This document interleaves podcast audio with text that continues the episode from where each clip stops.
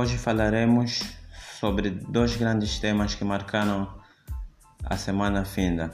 Primeiro falaremos sobre a independência, ou seja, a celebração do 45º aniversário da independência da República de Angola e depois também abordaremos sobre as manifestações que tiveram lugar um pouco por todo o país durante o dia 11.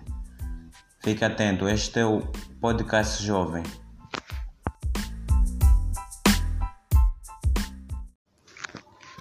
Celebramos hoje o 45º aniversário da independência de Angola. São 45 anos longe do jugo colonial. Os ganhos trazidos pela independência estão à vista de todos os angolanos.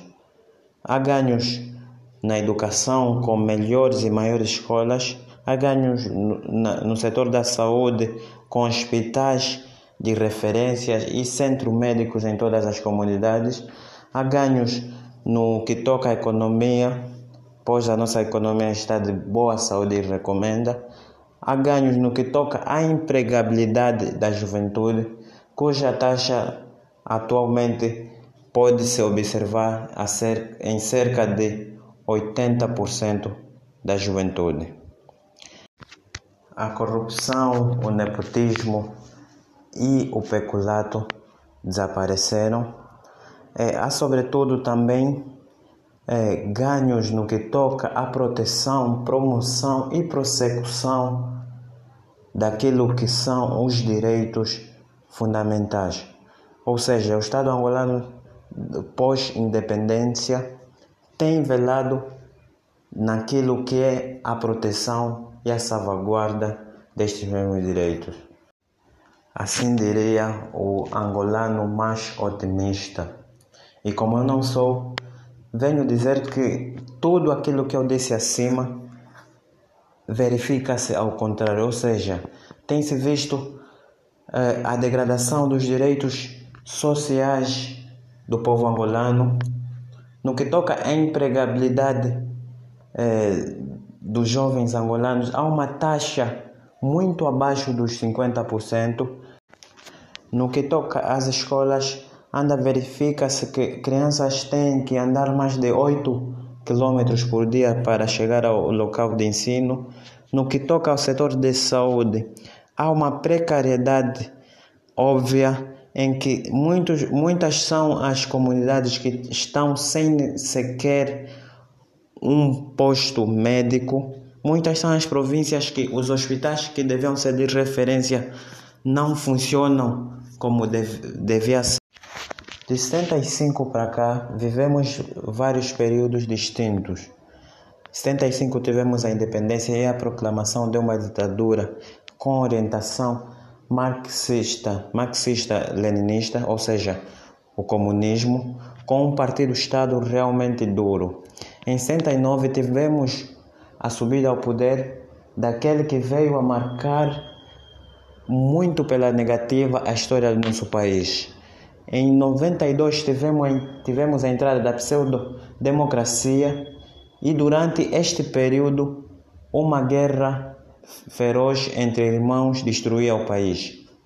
Com a realização das primeiras eleições, pensou-se que Finalmente o povo angolano viveria e sentiria de verdade os efeitos da independência.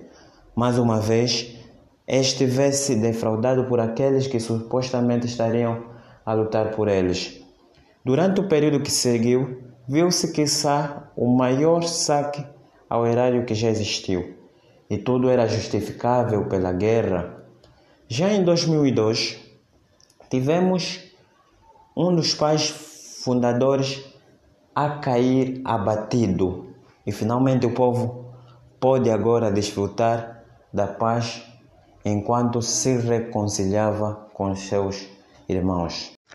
Coincidindo com um boom econômico impulsionado pela alta do petróleo, mas como sempre foi se habituando, assim houve o saque do século, onde a elite liderada pelo homem que subiu ao poder em 1979, estupraram o erário de tal maneira que gradualmente as condições que o povo almejava foram esfumando-se.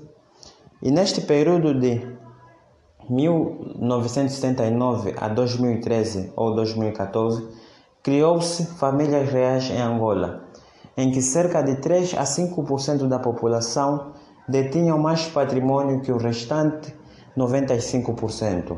É incrível, é realmente incrível. Do nada surgiram supermagnatas acumulando dezenas de bilhões de dólares, rivalizando até com nomes de pessoas que saem sempre ou têm saído sempre na Forbes, como Jeff Bezos, Bill Gates ou Warren Buffett, entre outros. Enquanto no outro aspecto da sociedade, o que mais importa, que é o campo dos direitos fundamentais, assistiu-se um período de violações constante em que toda e qualquer voz discordante era vista como um alvo a bater pelo regime. Em 2017, que para alguns eh, foi o maior período de ilusão que o povo angolano já viveu, onde de repente apareceu uma luz no fundo que parecia querer brilhar e afugentar o período sombrio que vivemos desde 75.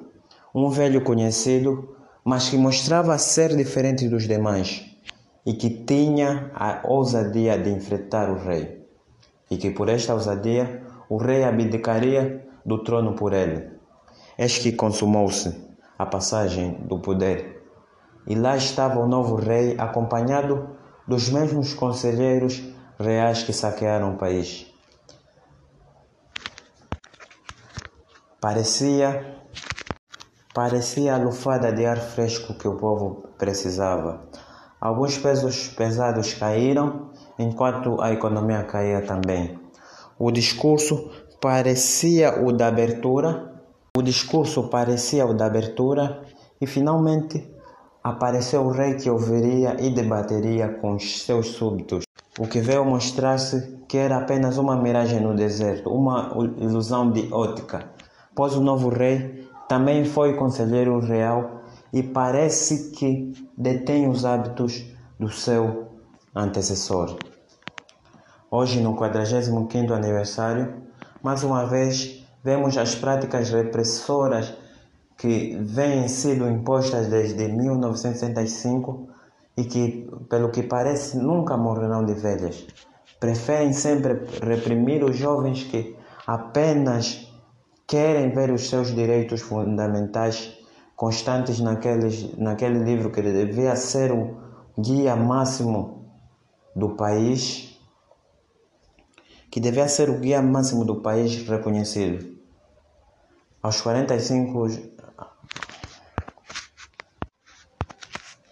aos 45 anos, nossa mãe Angola recebe como presente a repressão, o espancamento e a morte de seus filhos.